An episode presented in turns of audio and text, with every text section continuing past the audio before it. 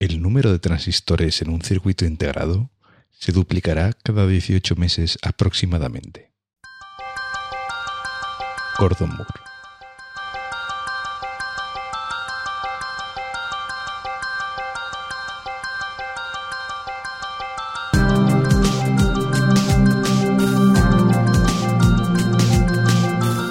Estás escuchando We Developers, el programa hecho por desarrolladores para desarrolladores donde hablaremos de lenguajes, frameworks, herramientas, tecnología y todas las demás cosas que hacen tan apasionante el mundo del desarrollo de software. Mi nombre es José Antonio Blanco y hoy me acompaña Ramón Medrano. Hola Ramón, ¿qué tal? Hola, buenas noches. Bueno, buenos días, tarde, cuando se escuche la gente. Sí. Y estamos aquí de vuelta para lo que es ya una tradición en este podcast, que es el análisis este año un poco más tarde, eh, porque no hemos podido organizar para poder grabar primero. Pero bueno, el típico análisis de los procesadores, de la jornada de procesadores eh, móviles de este año, ¿no? Sí, ya estamos aquí, esa nos cita que tenemos todos los años. Esto parece que tenemos que hacer como las series de televisión, temporada 1, temporada 2. bueno, esta es la temporada 3, ¿no? Pues este, es el tercer episodio que grabamos de procesadores, sí, sí. Sí, como cada año hay que actualizarse. Sí, sí, sí, no, no, además, además es un episodio esperado por parte de la audiencia que en Twitter ya nos han recordado varias veces que cuando cae el, el capítulo de procesadores, ya lo llevan pidiendo meses. Bueno, bueno, me alegro de que a la gente le guste. A mí es un tema que, a ver, yo profesionalmente, por ejemplo, no me dedico a, a ello, pero estoy todo el día leyendo que si las noticias, que si el análisis, que si el no sé qué. Sí, bueno. Y, me parece bastante interesante. También he de decir que si ahora me preguntas un procesador de escritorio tipo el Core i7 que hay ahora, si es que todavía sigue naciendo Core i7, es ni idea. ¿eh? Eh, se supone que yo diría que en, procesadores de escritorio la cosa está más estancada o se avanza más despacio y aquí pues parece que cada año se ven grandes novedades, ¿no? Grandes avances y es lo que decimos siempre, ¿no? Que en procesadores móviles parece que la cosa se mueve rápido todavía, ¿no? A ver, en procesadores móviles se mueve rápido porque también uno, el ciclo de vida que tiene un dispositivo móvil es más corto que el de un ordenador de sobremesa, ¿no? O incluso un portátil. Yo, por ejemplo, el ordenador de sobremesa que tengo en casa, pues no me acuerdo de los años que tiene, pero no sé, tendrá dos o tres por lo menos. Y el portátil, eh, tengo un MacBook Pro que es de 2007. O sea que han pasado ya, no sé, tiene siete años, ya, siete años tiene, para noviembre. Entonces, claro, también el ritmo de desarrollo no es igual. Porque, por ejemplo, las tecnologías de fabricación nuevas, tipo, por ejemplo, vienen todos los procesadores de este año, los más nuevos, a 20 nanómetros, ¿no? se, eso se, se ve mucho más en un procesador móvil que en un procesador de sobremesa. En un procesador de sobremesa, bueno, pues vas a tener más transistores para poner más y demás, pero tampoco vas a tener un rendimiento del 5% más de mm. golpe, ¿no? De una mm. generación a la otra. Por eso me parece más interesante el tema de los mm. procesadores móviles. Por además, yo creo que son un reto más importante de fabricar y de diseñar que un procesador de sobremesa de vendía. Sí, y dentro de poco empezaremos a hablar de procesadores, ya no sé, hipermóviles, ¿no? Ya. Sí, ahora empezamos a hablar un poco de procesadores eh, procesadores embedded, los procesadores integrados estos, ¿no? Que bueno, realmente son todos embedded, pero bueno, eh, que serían los de, que llevan a relojes, los que lleva el, los coprocesadores, estos de movimiento y demás. De hecho, este año yo el año de los 64 bits primero y luego los coprocesadores. ahora tiene, por ejemplo, hace fue el mes pasado, este fue este mes, ¿no? Lo del iPhone 6. Sí procesador M8.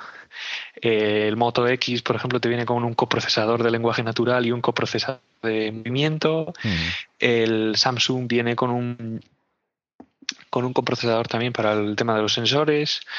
Y luego tiene los relojes, que incluso Apple tiene, por ejemplo, el procesador E1, es un nuevo chipset que tiene para el, para el Apple Watch. Y así sucesivamente. O sea, vamos a procesadores mucho más especializados mucho más pequeños y que son muchísimo más eficientes para lo que tienen que hacer. Es decir, solo tienen una función, que es, bueno, pues la función que sea. En el caso del M8, por ejemplo, simplemente es registrar los dos sensores y guardarlos en una memoria caché que tiene, así un poco grande y demás. Y luego cuando el, se llena la caché, despierta el procesador grande, lo guarda en la aplicación que de turno, el Health Kit o el el Health Kit este que tiene Android también, o el Samsung S Health, o como se llame, y, y ya está. Básicamente es lo que hacen, ¿no? Sí. Pero que es algo que no podrías hacer con un procesador que te consuma sé, pues un amperio, amperio y medio que puede estar consumiendo un procesador, el software principal.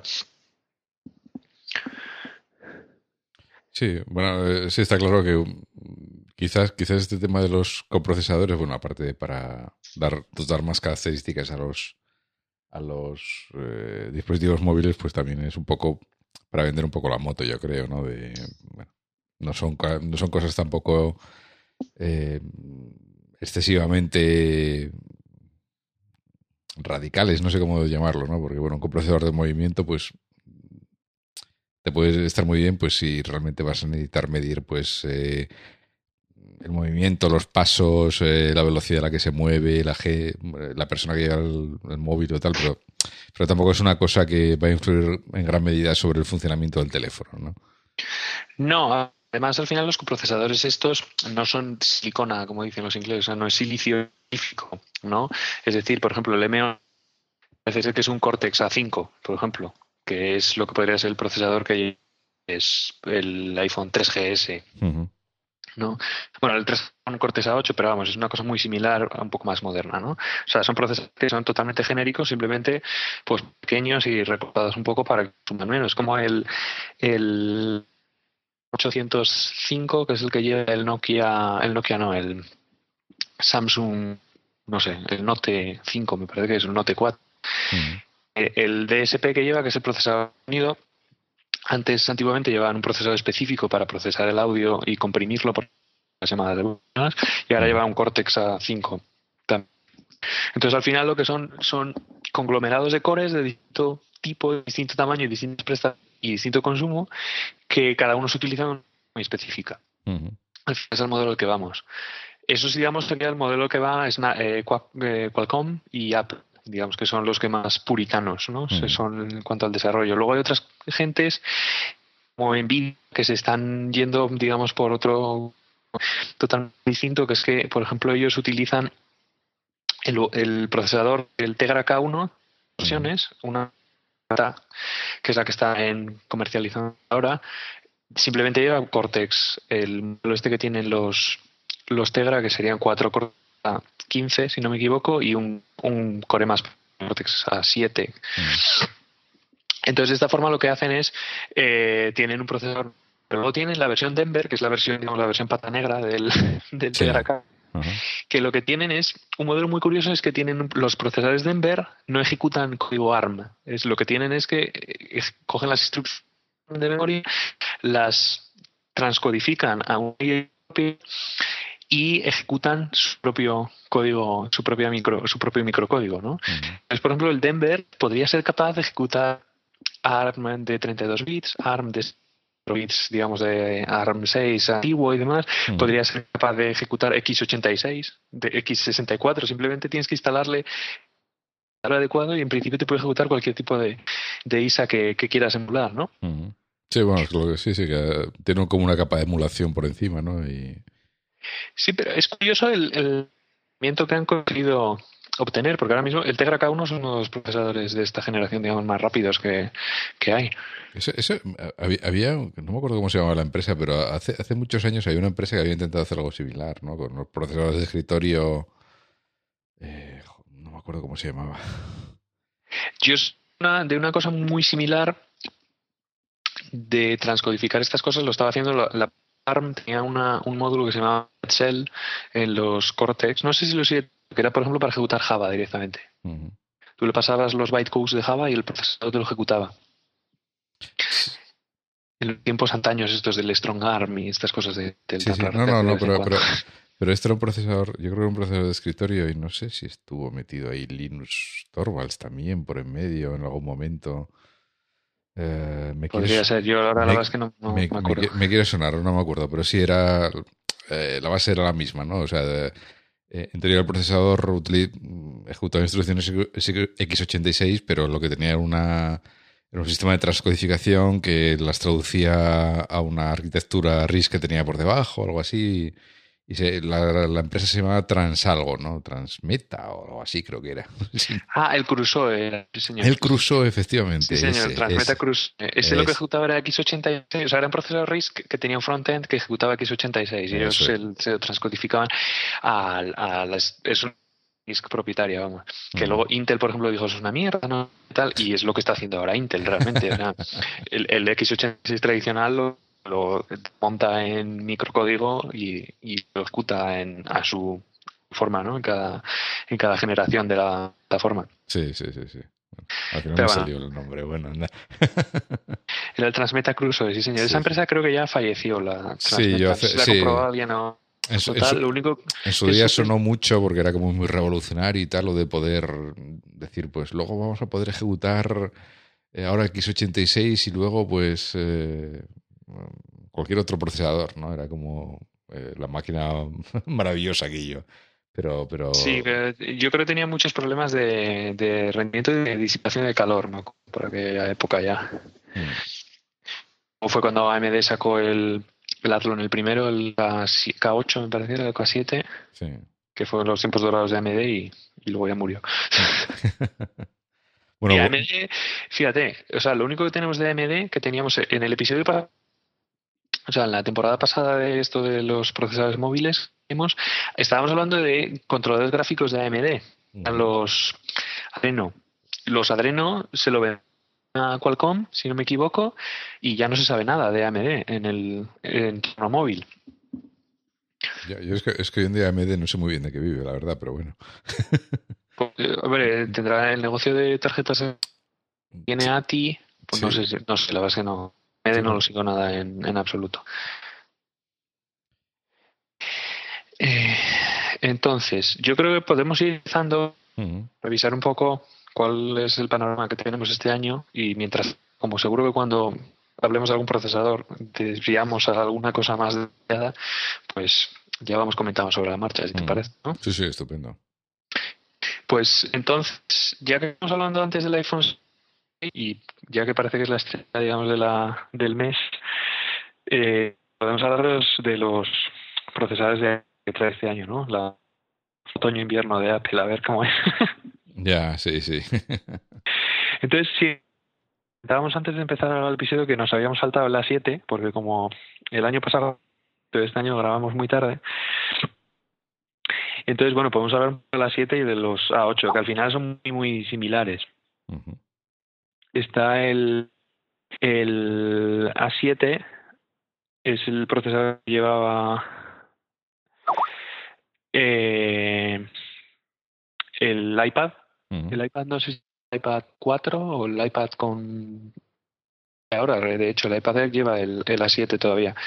Y luego está el, el iPhone 6 y el iPhone 6 Plus, que llevan el, el entonces, básicamente, la 7 y la 8 son exactamente el mismo procesador. Lo único que eh, cambia, el, el, core que tiene 7 se llama Cyclone escrito y el A8 es un Enhanced Cyclone, ¿vale? Básicamente es lo mismo, pero simplemente está en nanómetros y entonces puede tener un poco de frecuencia y alguna optimización interna que la han hecho, pero vamos, básicamente es un 25% más rápido que el otro, que más o menos es la, la de frecuencia que tiene. Sí, digamos que el, el, puñetazo en la mesa, por decirlo de alguna forma, lo dio el A7 el año pasado cuando, cuando sacaron el iPhone 5C y el 5S, porque si no recuerdo mal fue el primer, el primer procesador móvil de 64 bits o, o, por lo menos de, en un teléfono de estas características, ¿no? Que, bueno, eh, Apple, como siempre, dio mucho platillo a este tema de que podía ser un procesador de escritorio prácticamente y tal. Bueno, un poco exagerando, como siempre hacen ellos, pero bueno. Sí, el A7 es el primero comercial, digamos, en producción masiva que tuvo el 64 eh, bits y que se usaba como 64 bits, porque, por ejemplo, eh, Samsung, uno de los chinos nuevos que tiene, es de 64 bits, pero lo tienen deshabilitado y funciona como un procesador de 32 bits. También hay primero sistema operativo móvil, digamos, de los cuatro grandes que, que realmente soportó 64 bits de forma nativa, digamos, el iOS, la versión de iOS que corre en el 5S es un sistema operativo de 64 bits. ¿no? Entonces, es verdad que eso se nutre, de, digamos, de la base que tiene de OS 10 y Darwin ya de soportar 32, 64 de una muy natural, ¿no? Por ejemplo, cuando Microsoft quiera hacer la transición al 64 bits de Windows Phone, pues tendrá que hacer el Windows Phone 64 o cosas así. Bueno, no, porque usan C Sharp, igual no. Igual se libra. Si consiguen librar el tema de los juegos, que normalmente son las aplicaciones que son nativas, pues igual libran. Sí, porque en el escritorio, esto es un paréntesis aquí, en el escritorio lo de los 64 bits de Windows es una locura. Sí, bueno, es básicamente. Es, el peor sistema que se pudieran, que pudieran haber escogido a, por el fueron, directamente, de cabeza. Sí, sí, bueno, yo tengo, por ejemplo, en casa tenemos una máquina con Windows y cada vez que hay que actualizar no sé qué pues es un dolor. Sí. Pero bueno, corramos un tupido velo. Otra, sí, otra cosa que me, bueno, que me sorprende ya, bueno, o que esperaba este año es que poco a poco fueran llegando a, la tecnología de los 20 nanómetros, ¿no? Porque eh, yo creo que en este, en este aspecto de, de, tecnologías de fabricación, pues Intel siempre lleva una generación por delante, porque aunque se supone que ahora lo retrasaron hasta hasta comienzos del, año que viene, me parece, pero pero la, digamos empiezan se empiezan a ver ahora de otros fabricantes cosas en 20 nanómetros cuando Intel está ya a punto de empezar a hacerlo en 14, ¿no? O sea que, se, que les lleva siempre como una generación de adelanto antes de... Intel en esta generación está teniendo algún problema porque, por ejemplo, los 20 nanómetros, que es el Broadwell, los ha retrasado ya un par de trimestres, de hecho, y, por ejemplo, en el caso de los chips estos nuevos de Apple, los A8, ya no los fabrica Samsung, los fabrica TSM. Entonces, el, y son a 20 nanómetros. Entonces, en este caso, por ejemplo, TSMC y Samsung están a 20 nanómetros antes de que Intel, digamos, a, gran escala, porque yo sepa, Intel todavía no tiene ninguna línea de, productos que estén a 20 nanómetros, digamos así, a, a poner todo lo que, lo que pueden. Sí, que por ejemplo de Intel yo he oído hablar alguna presentación el IDF y demás, de que ya he oído yo lo de los 14 nanómetros. O sea, ya están empezando a hablar del tema. Eh, que por cierto, como bien decíamos, el, los, eh, procesadores de Apple ya no los fabrica Samsung, lo cual era, digamos, especular con que eso iba a pasar, ¿no? Sí, sí, sí, sí, se especulaba que llevaban tiempo intentando cambiar de, de proveedor a eso, a TSMC y eh, supongo que porque quieren el menor trato con Samsung posible. por, tema de, por tema de competencia, evidentemente. Y... Por motivos obvios, ¿no? Sí, sí, sí. Y entonces pues buscaban otro proveedor que les pudiera... Evidentemente es complicado porque tiene que ser un proveedor que fabrique en calidad y en gran volumen, ¿no? Para, que no sea un cuello de botella para, para dar salida a los dispositivos. Hombre, TSMC, por ejemplo, fabrica todas las placas de Nvidia, de Nvidia las fabrica TSMC y alguna de ATI. Y la ventaja que tiene TSMC para Apple es que solo tienen un FABS, o sea, tienen propiedad intelectual de diseñar procesos. Tanto, quiero decir, tan lejos como yo sé, no tienen como Samsung que el diseño para fabricar el A8, pues de paso le echan un vistazo y ya luego fabrican lo suyo, ¿no? Sí. Estos en principio se dedican solo a fabricar. Entonces, Apple ha decidido ir por, ese ruta. Y luego porque, por supuesto, hacerte tú una fábrica de, procesadores es algo que es prohibitivo. O sea, realmente, si no te dedicas al negocio de eso, es algo que es raro que te puedas permitir. Bueno, yo, creo que, yo creo que a Apple, si le das tiempo, se la acabará haciendo, vamos. Sí, hombre, se la acabará haciendo, se acabará haciendo porque es uno de los mayores consumidores de procesadores que vendía, pero es algo que él tiene mucho cash flow, digamos que tiene no sé cuántos millones tiene, pero me parece que tiene como 100 mil millones o algo así. Mm, se lo podría permitir. El problema también es la, la experiencia que tienes hasta que llegas a un nivel de TSMC o Intel, ¿no? Mm. Que digamos, todo lo que producen salen procesadores buenos de ahí.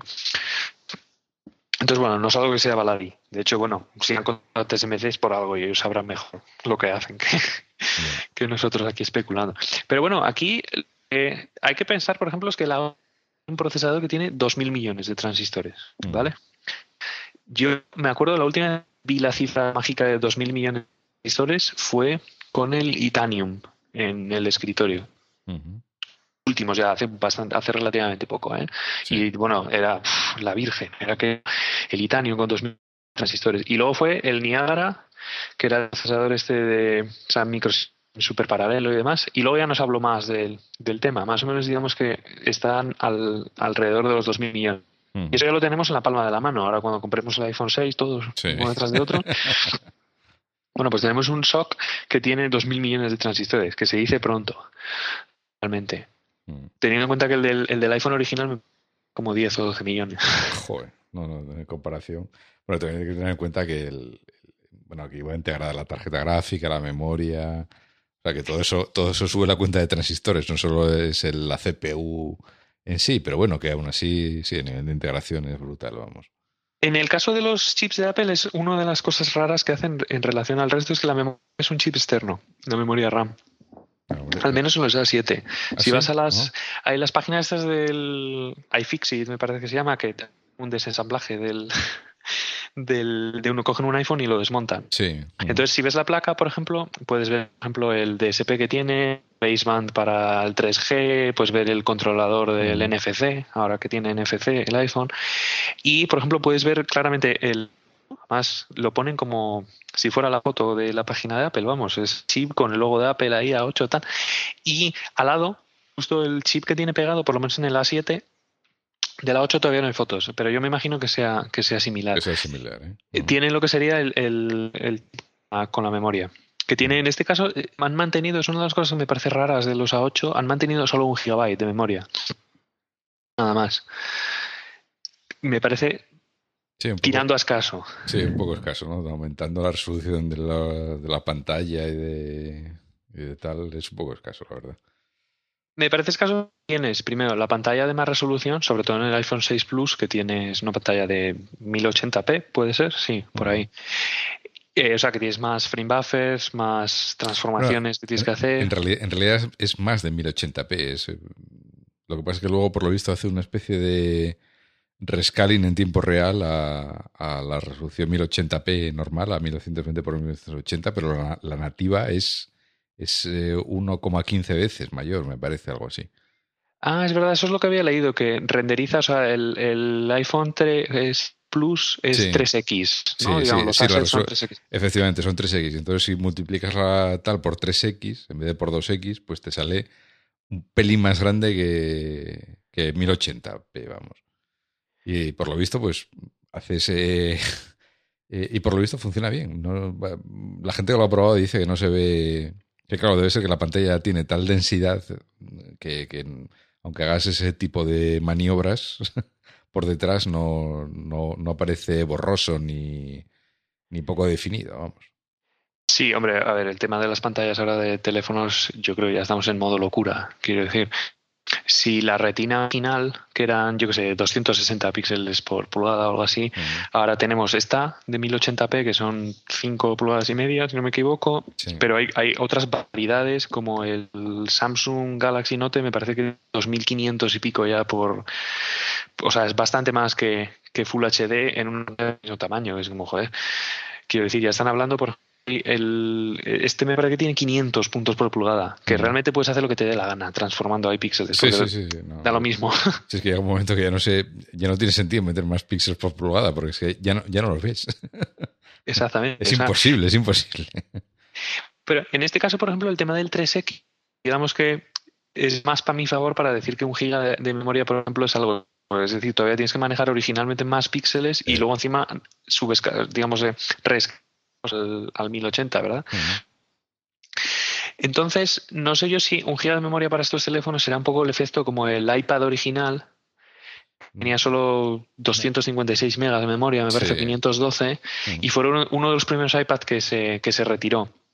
Yo, yo, creo que el, fue el iPad 3, creo que tuvo el mismo problema, que fue como el, el primer iPad en el que montaron la pantalla retina, creo recordar que fue, y, y también andaba muy justo, ¿no? O sea, era mucha, era mucha pantalla para, para las tripas de un iPad 2 aproximadamente y entonces le costaba mucho mover las cosas y, y se notó, vamos, yo no sé, sospecho que en estos teléfonos cuando empiecen las aplicaciones a tirar de verdad de las resoluciones y tal, no sé, yo lo, sí se notará un poco esa, esa falta de, memoria RAM. Además, luego, fíjate que si está utilizando el Darwin de 64 bits, tienes por un lado el incremento del código, mm. tamaño de código de 64 bits, necesitas más ancho de banda, por ejemplo, para transferir instrucciones y datos, necesitas eh, eh, exactamente, por ejemplo, tienes, hombre, ahorras un poco de memoria con el sistema de memoria virtual, tiene Darwin en 64 bits, que es como este de Linux, que es superpuesto y demás, ahí ahorras un poco, pero bueno, más o menos, generalmente el paso a 64 bits hace que el teléfono consuma más memoria, tanto en ancho de banda como en ocupación. Entonces, bueno, a ver, veremos. Eh, ustedes, por ejemplo, y si es verdad que todo el mundo en todos los análisis que han hecho dicen que el teléfono es fluido, ah, no es, no tiene más de, como por ejemplo mejor en algún teléfono de Android y demás, que se nota algún que, que es un poco menos, menos fluida. Entonces, bueno, veremos a ver, a ver cómo queda el tema. Sobre todo lo vamos a ver con los juegos. Ahora con los juegos con Metal, que era, es la nueva API esta que tienen, eh, queríamos ver cuál es el máximo aprovechamiento que se puede para las GPUs que trae el, micro, que por cierto es una GPU nueva, o sea, no tan nueva, es la misma que la de la 7, una evolución, pero en vez de 4 cores es de 6 cores. ¿Vale? O tiene el procesador en sí, la 7 y la 8 son los dos dual core. Y uno tiene 1,3 GHz y uno 1,4 GHz. O sea, realmente de frecuencia no, no es tipo, por ejemplo, los Snapdragon, ya los 2,7 GHz. ¿no? Y luego nada, memoria DDR3, tampoco se han, no han tirado mucho la casa por la ventana por con la memoria, todo hay que decirlo. Sin embargo, con los que es el core de la CPU y de la GPU, sí, ahí han puesto básicamente, han ido a Imagination, Imagination Technologies, le han dicho mejor que tienes y la han cogido. Y básicamente, ¿qué hay? sí, yo creo. Apple suele ser bastante conservadora en este tipo de, de cosas, ¿no? De eh, la velocidad de reloj, eh, el tipo de memoria, la cantidad de memoria y tal, y luego pues a lo mejor tira la casa por la ventana en, en lo que son los cores y tanto de la CPU como de la GPU. ¿no? En el caso de la 8, por ejemplo, una cosa que comentaban en la keynote, que es bastante interesante, te ponía a lo largo de la vida, digamos, del tiempo que está el procesador encendido al máximo rendimiento, mm cuando estás jugando, es la típica situación, ¿no? O viendo una película en HD ahí 1080, te pone, digamos, el, rendimiento que tiene el procesador, ¿no? No pone unidades, pero normalmente la frecuencia, porque el procesador se va calentando y el sistema operativo, el procesador mismo, dice, mira, yo no voy a pasar, ahora estaba uno con GHz, pero a partir voy a más de 800 MHz porque me estoy calentando de forma que voy a quemar el me voy a quemar sobre un dispositivo que no tiene ventilación activa. Sí, es un dispositivo móvil, ¿no? Pues ponía una comparación del A7, por ejemplo, que enseguida a los 10 segundos así ya dejaba de estar en, en 1,3 GHz y baja. Empieza a, sudar y dice, uff, espera, que me canso. y entonces, en el caso de la 8 decía que podría estar hasta 20 minutos, ponía la, la diapositiva que habían puesto en la keynote, ¿no? Un artículo en Anantec, que es, bueno, es la página esta que hace análisis de estos super califragilísticos pialidosos y demás, y tiene uno del, de la 8. Hicieron esta es decir, conectaron en modo DFU un iPhone 5S y un iPhone 6, me parece que lo hicieron así, y le pusieron a ejecutar ahí, yo que sé, un juego o un bucle infinito, algún rollo, que simplemente tuviera el procesador ocupado. ¿no? Y entonces tienen un gráfico que es a lo largo del tiempo cuál es la frecuencia de la, de la, del procesador. ¿no? Mm. Entonces ves como durante 10 segundos el A8 dura a 1,4 GHz y lo empieza a hacer el throttling de frecuencia. Es decir, luego va bajando pues a 1,2 tal, no sé qué, hasta que se queda en 700. Digamos que la frecuencia que puede mantener durante una larga un largo tiempo, ¿no? Y lo compara con el A7 y, por ejemplo, el A7 cae a 700 muchísimo antes que el, el A8, ¿no? Entonces, bueno, no es tan exagerado como Phil Schiller, me parece que era Phil Schiller, mostraba ahí en la keynote, pero sí es verdad que hay, que hay una ganancia interesante. Que lo han mejorado, ¿no? Sí, sí, sí.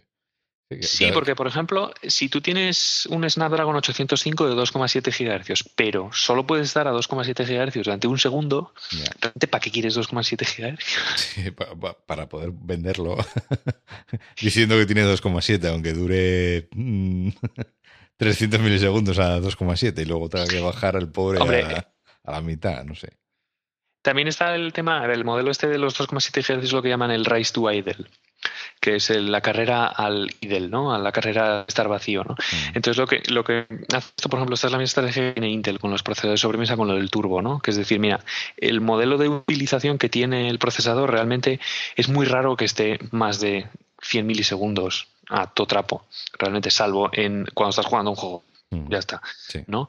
Entonces, si tienes 2,7 GHz, por ejemplo, durante esos milisegundos, ese burst de potencia que puedes tener por ahí, si tienes solo 0,4 GHz. Hmm. Realmente, es, digamos, ese es el motivo este de, tener frecuencias tan altas en procesadores, de, procesadores móviles que llevas en la mano. Obviamente, el que tenga un Nexus 5, por ejemplo, que tiene un Snapdragon 800, que no se piense que el procesador va a estar a 2,3 Hz, que es la frecuencia, digamos, nominal, más de dos segundos seguidas. Sí, o si no, a riesgo de que le queme la mano, ¿no?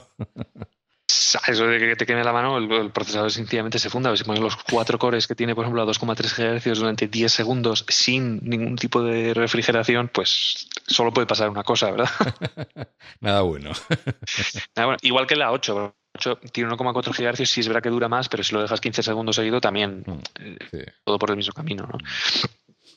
Pero bueno, son optimizaciones que es como comentábamos el año pasado y el año anterior, que se ven digamos que Apple en este caso lo que está haciendo es cuidar mucho los detalles que luego no pone en la página web de pues tiene 1,4 Hz en vez de 1,32, ¿no? Porque, por ejemplo, las especificaciones de un procesador de Apple no los puedes ver en la página web, básicamente. No, no te cuentan nada ellos del, del procesador. Sí, a lo mejor te cuentan alguna característica así, algún detalle que ellos consideran interesante, como esta que decías tú, que que había hecho Phil Schiller en la presentación y tal, que había puesto una línea recta, plana completamente. Para, sí, a ver, está un poco exagerado, mm. pero, pero, a mí me parece un muy buen punto. Es decir, son formas de sacar más rendimiento al procesador sin tener que decir, pues me voy a poner aquí ahora 10 gigahercios. Sí, sí, no, no. Está claro que la carrera de Apple no es a decir, tengo más gigahercios, tengo más memoria y tal, porque esos datos nunca los dice. Está claro. No, aparte es una carrera perdida realmente, eh, por el, quiero decir, fabricar un procesador de 2,3 GHz hoy en día lo puede hacer cualquiera. Hmm. Tampoco nos vamos a engañar. por ejemplo, es una compañía que, que, este año ha saltado digamos, a la palestra porque los Android One nuevos, estos que son Android digamos, de bajo coste, para países en desarrollo y demás, eh, Google lo que ha hecho ha sido diseñar una placa, digamos, que lleva una serie de componentes y un fabricante lo coge ese diseño de referencia, lo implementa, luego le pone la carcasa que le da la gana y tal, ¿no? Y lo vende. Mm. Y eso es lo que es el Android One al final, ¿no? Entonces, eh, por el momento, parece ser, según he visto en la página web, está Qualcomm también, o sea que igual también tienen componentes de Qualcomm, pero vamos, en principio MediaTek tiene procesadores basados en el Cortex A53, que es digamos la versión de 64 bits menos potente pero que funcionan a 2,2 GHz. Por ejemplo, tienen 8 cores y no son los procesadores más potentes que hay en el mercado ni por, ni por asomo. No, pero bueno, es un octacore de 2,3 GHz. Quiero decir que, si tú comparas las especificaciones así sobre el papel con un Snapdragon 810, que es mucho más potente, pues tiene más frecuencia de reloj. Ya, sí, sí, sí. Entonces, sí, es, algo, es una batalla que Apple nunca va a presentar. El, pues yo tengo el iPad Air con 2,5 GHz o con 5 GB de memoria. Mm. ¿no? Van a poner los componentes, digamos, mínimos que les hagan falta para tener la fluidez que buscan en el, en el, sistema operativo. Y además, como solo ejecutan un sistema operativo, no tienen nada que comparar. Ya lo miran ellos y ya está.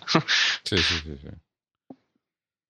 Entonces, bueno, luego Apple también, cuando estuvieron presentando el iPhone 6 Plus, presentaron el Apple Watch, que por supuesto tiene un procesador dentro, obviamente. Entonces, también contaban, decían que dijeron que han hecho custom silicon tal, que se llama Apple S1, el S1, ¿no? Entonces, claro, eh, aquí todavía no se sabe nada del S1 porque obviamente como no venden el Apple Watch pues no se puede desmontar ver lo que es ni, ni nada, ¿no?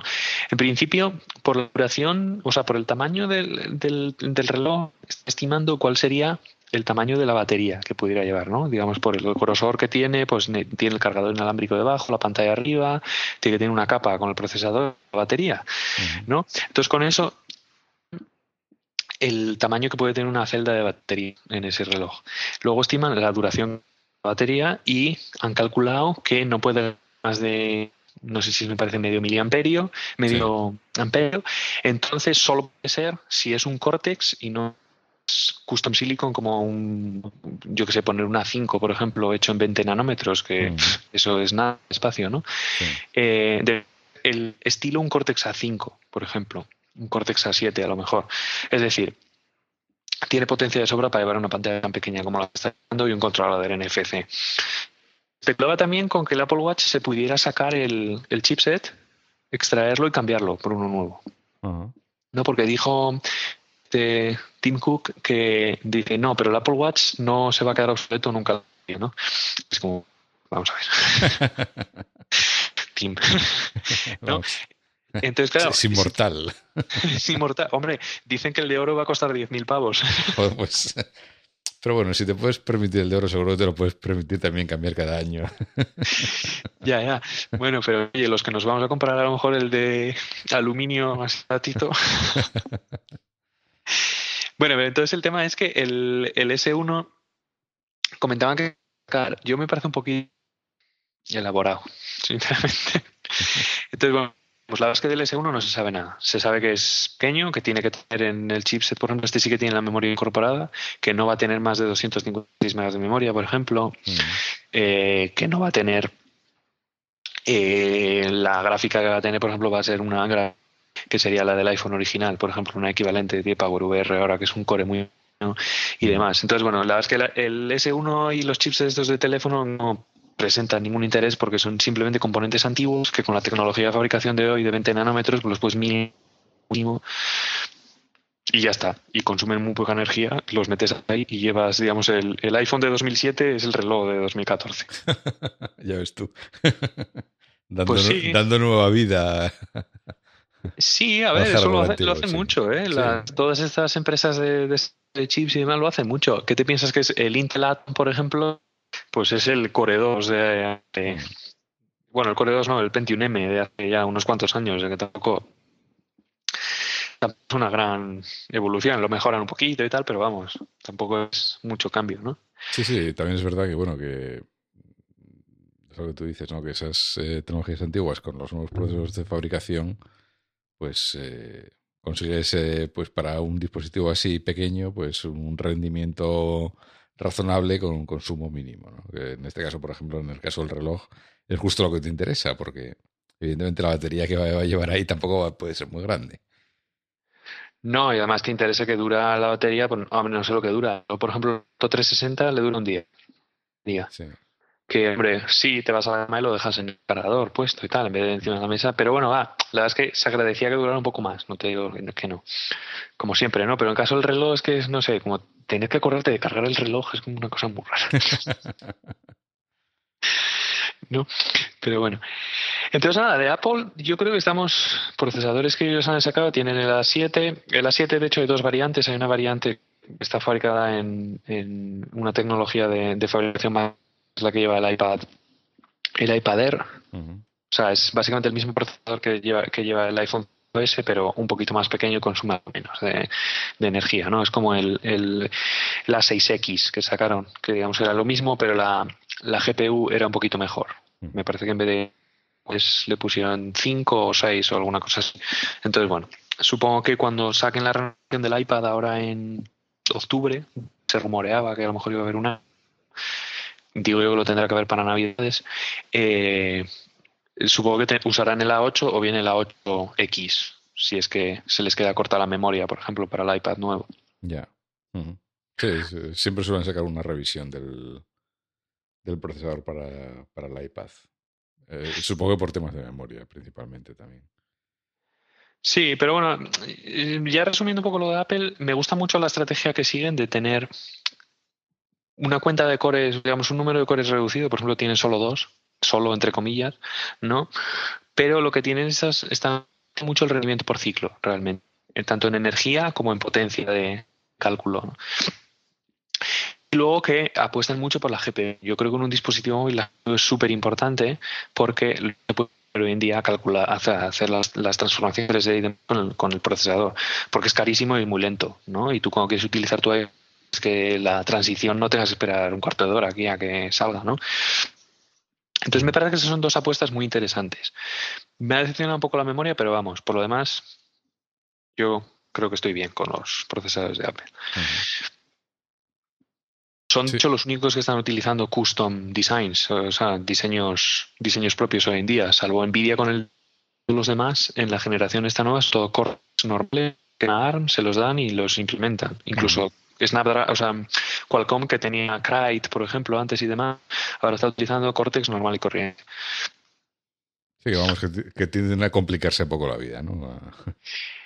Hombre, tiene mucho. Mm, mm, Apple se complica la vida porque yo creo que le da pena tener en cuenta lo caro que es diseñar un procesador por ti mismo, implementarlo y demás, y el, el trabajo que lleva en personal, bueno, en todo lo que lleva detrás, ¿no? Mm. Entonces, por eso los demás están ya utilizando Cortex hoy en día un procesador, incluso estos procesadores de dispositivos móviles que hablamos de ellos como si fueran, digamos, los pequeños de la familia, pues son complejísimos. Es decir, tienes que tener una experiencia para poder fabricarlos, diseñarlos, que todo el mundo se puede permitir hoy en día. Entonces, bueno, yo creo que podemos pasar a mirar otras cosas interesantes. Por ejemplo, Integra. Integra era otro que hablamos antes, que estábamos comentando el tema este de la mm, traducción de, ARM a ISA interna eh, personal que tiene, digamos, el Denver, ¿no?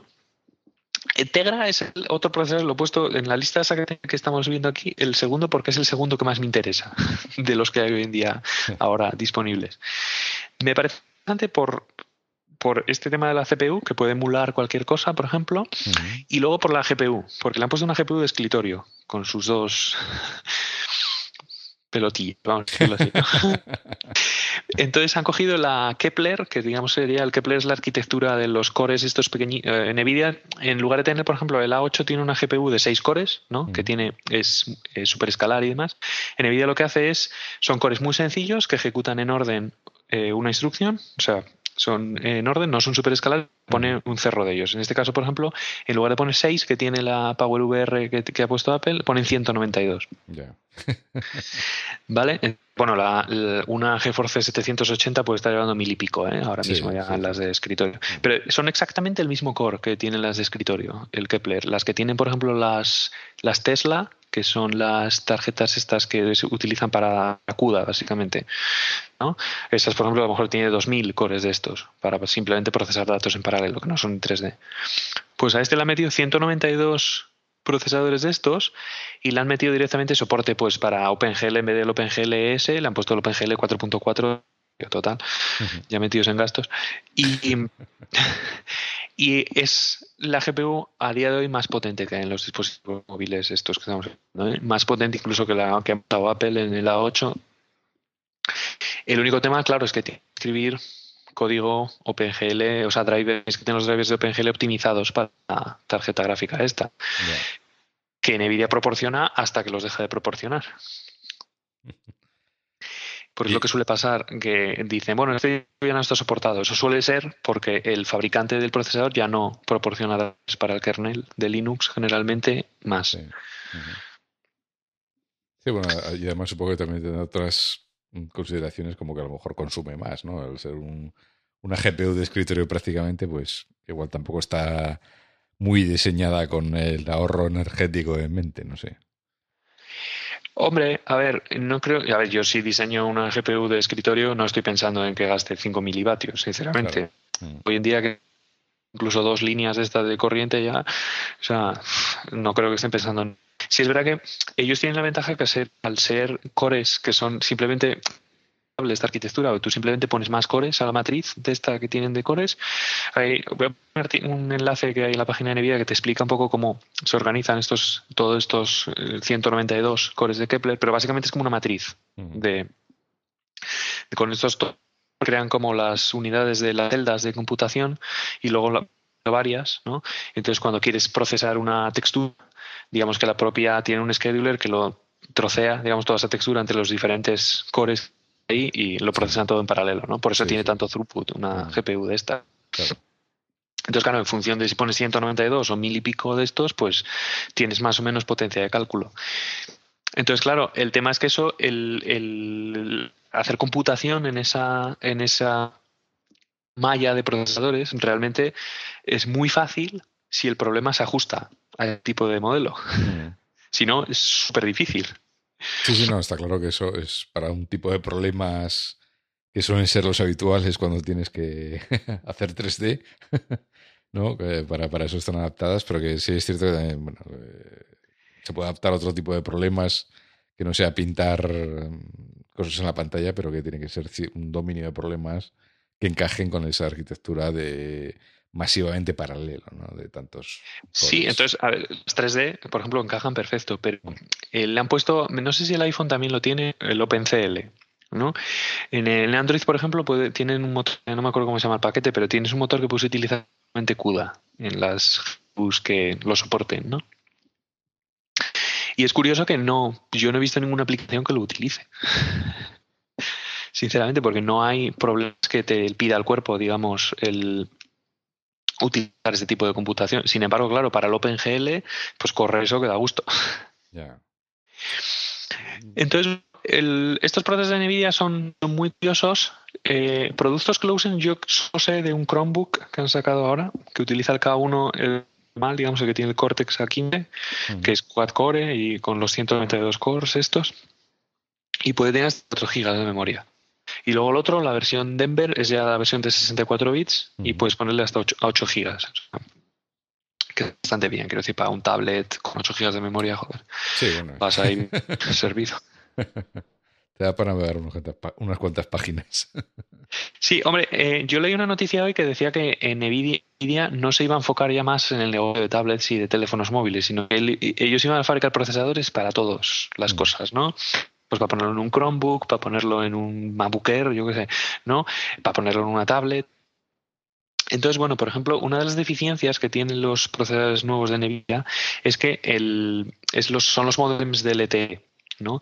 Por ejemplo, el A8 tiene una, un componente de LTE integrado, que es de, es de Qualcomm, me parece, ¿no? Entonces tienes un poquito consumo, digamos, con el modem DLT. No tienes que tener un procesador específico, una radio específica y demás, todo separado que te aumenta mucho el consumo. Los Snapdragon, por ejemplo, es lo mismo. ¿no? Los, los Tegras tienen el problema de que si quieres tener conexiones LTE tienes que añadir componentes por separado. Entonces eso encarece el producto porque tienen una placa más grande, comprar chips a dos tipos de proveedores, integrarlos y luego además, más fundamentalmente. Entonces, bueno, ese es el problema por lo que no se ven Tegras K1, por ejemplo, en, móviles todavía. Me parece que hay un Meizu que lleva un Tegra K1, pero vamos, es de la casi la excepción. Sí, en plan experimental, ¿no? Vamos a ponerle un K1 a ver qué pasa. A ver, la excepción en el sentido que no creo que lo vayan a vender al nivel que se va a vender cualquier Android de Samsung de estos superventas o el iPhone o tal. Entonces, bueno, han ido por ese camino porque pueden decir que tienen 192 cores y demás, yo creo. Porque procesadores con un rendimiento similar, similar, igual existen, que puedes montar. Ya te pones un Snapdragon 808, 810, no tienes Sí, sí. Entonces, los Tegras también por eso, pero vamos, no, que no tenga nadie que esté escuchando ver teléfonos K1 con Denver, yo creo que es no, Igual para el año que viene si consiguen hacerlos, porque estos están a 28 nanómetros todavía. Si consiguen bajarlos a 20 nanómetros, igual se pueden ver, pero por, el camino, yo creo que yo creo que lo que vamos a ver este año van a ser los Snapdragon y los A8. Mm. Pero bueno, Snapdragon, pues nada, hay dos modelos este año, el 808 y el 810. Que no se engañe la gente por lo cercano que están los números, 808, 810 nada que ver, ¿eh? O sea, el 808 es un procesador tirando a... O sea, está bien, es un es a 57, 4 bits, y luego tiene, tiene el modelo este ARM, que es el Big Little, yo creo que lo comentamos ya la otra vez, me parece, que, que tienes cuatro procesadores, digamos, grandes, los A57, son grandes, potentes, llegan hasta 2,2 GHz, y luego cuatro pequeñitos, que son los A53, que eh, los otros, pero lo hacen más lento, básicamente. Entonces tiene menos frecuencia y demás y consumen mucho menos. Sí. Básicamente. Sí, yo creo que la, otra vez ya, comentamos un, esquema similar, sí. Eh, creo que era con, con, solo uno, creo que entonces solo lleva un procesador, un procesador de estos Intel. Eh, ese es el, que lleva uno solo, son los, por ejemplo, Nvidia tiene el modelo en vez de 4 más 4, tiene 4 más 1. Sí, es, es, eso que me sonaba a mí, sí. Mm. Sí, bueno, por hacerlo más pequeñito y demás. El tema es hay una cosa que se llama GTS, que es el Global Task Scheduler, que te permite utilizar los ocho procesadores simultáneamente. ¿Vale? Entonces, ¿qué es lo que pasa? El procesador, digamos, era un procesador quad-core para el sistema operativo, pero digamos que por detrás él cambiaba de chaqueta, ¿no? Cuando lo vas a utilizar, que bueno, ahora no tengo carga, entonces movía todo, digamos, todo el clúster de estado, lo movía de un clúster, se llamaban así, los dos clústeres distintos, lo traspasaba de uno a otro, ¿no? Ahora, con el GTS, lo que puedes hacer es hacerlo explícito al sistema operativo y que el kernel saque 8 hilos. Si el, si el kernel quiere, ¿no? Eso solo lo haces cuando estás, pues, bastante fatigado de rendimiento, ¿no? Sí. O cuando lo tienes enchufado a la corriente, el dispositivo o algo de eso, ¿no? Cosas así, sí. Entonces, bueno, el tema es si lo antes de Phil Schiller que el procesador 4 cores a 2,2 GHz duraba poco, imagínate vale. Entonces, bueno, esto supongo que es solo para situaciones en las que estás bastante apretado y sobre todo conectado a la corriente. O duraciones en las que es, por ejemplo, un portátil, a lo mejor que tiene disipación activa. Entonces, sí te puedes permitir más altura, etcétera. Pero bueno, es, es, posible, ¿no? Entonces, el 808 tiene una configuración en vez de 4,4, tiene 4 más 2, es decir, tiene dos cores de los buenos, de los gordos, y cuatro de los pequeños. ¿no? Y luego tienen las gráficas, son las Adreno, que estábamos antes, son las 430 y 418, que no tienen nada que ver una con la 418 es una caquita que han puesto así, digamos, antigua para decir, bueno, mira, sacamos un procesador de 64 bits y la 430 es como debe ser una cosa nueva que mm. tiene un 20% de rendimiento, etcétera. ¿no? Entonces, bueno, Supongo que para el año que viene empezar a haber teléfonos que llevan procesadores 64 bits de 6 cores. Si llevan el de 6 cores, mal asunto. no, mal asunto. A ver, no es que sea mal asunto, que es un procesador que por supuesto va a servir para lo que va a servir y nos va a el, el teléfono perfectamente. Pero bueno, entonces no me por ese teléfono, quiero decir. Los componentes patanes, ¿verdad? Sí, sí, claro, claro. Porque, por ejemplo, en el caso del, cuál es el Galaxy 5 lleva un, un sí es el Qualcomm Snapdragon 801 en vez del 805 que básicamente es el modelo antiguo del año pasado el 800 pues nada retoca un poco la frecuencia y ya está. Que lo venden los dos años han estado casi con la con la misma infraestructura que es como tío Sí, o sea, que, cuando nos hablan de hexacore y octacore, pues que tiene, tiene truquillo la cosa, ¿no? Esto es en el, yo recuerdo muchísimo el paralelismo cuando había con el Pentium 4, con hercios que tenía que tenía no sé cuántos gigahercios llegó a tener, 3,5 me parece algo así, y estaban los pues vendiéndote sus 2,1, 2,3 gigahercios, ¿no? Entonces decía la gente, pero eso es una mierda, ¿no? Y luego en la práctica que el Intel, ¿no?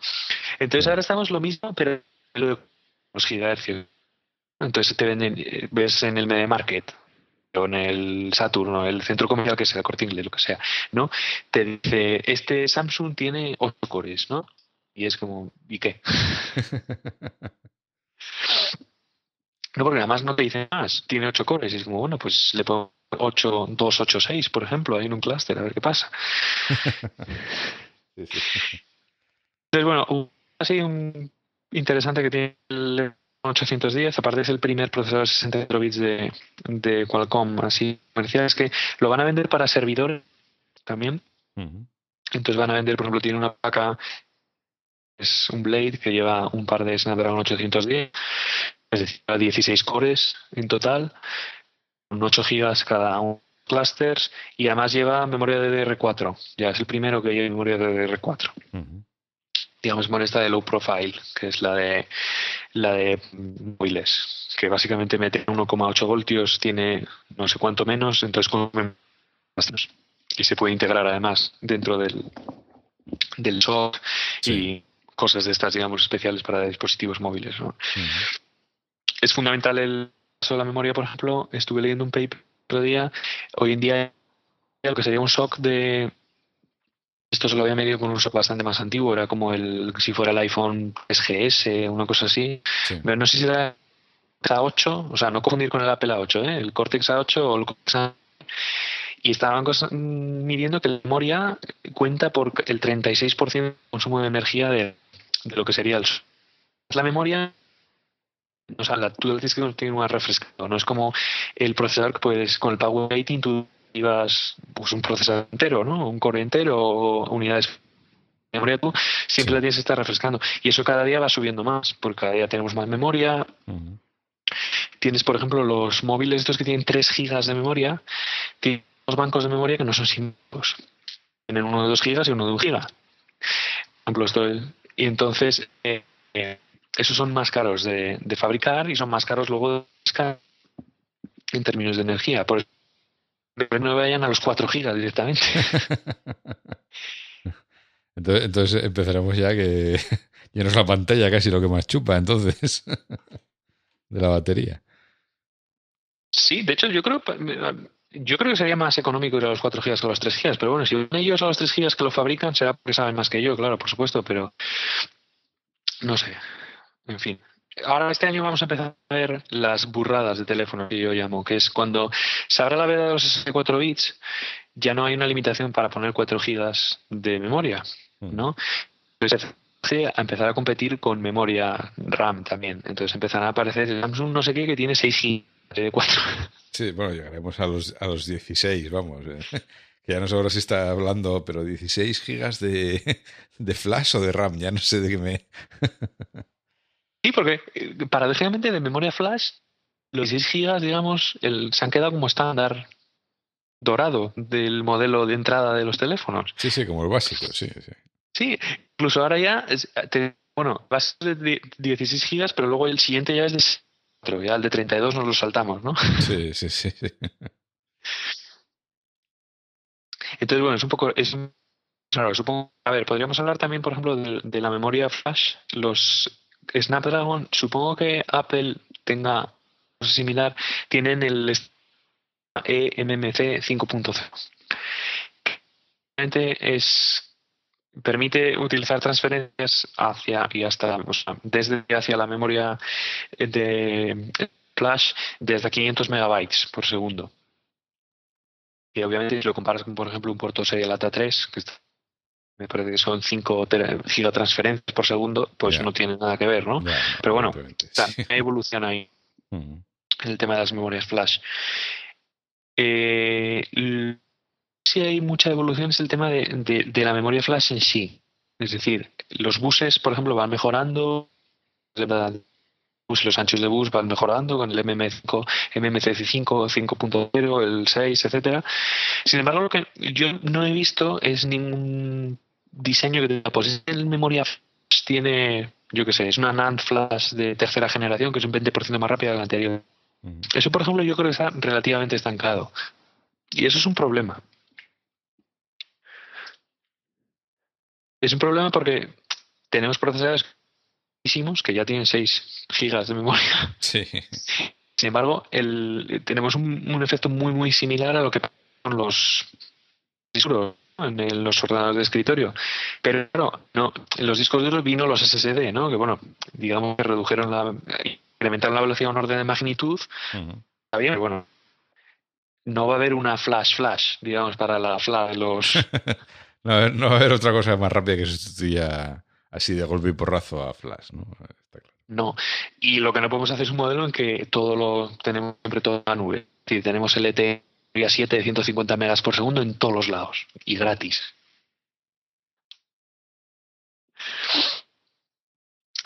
Pero bueno, luego, bueno, como es el MediaTek, por ejemplo, que, antes de seguir este año, por el tema que comentaba del Android One, que van a ser eh, muy, muy, muy, muy baratos, que van a tener un rendimiento bastante decente por dólar, si lo podemos medir así, digamos, de rendimiento por dólar que cuesta, por ejemplo, interesantes.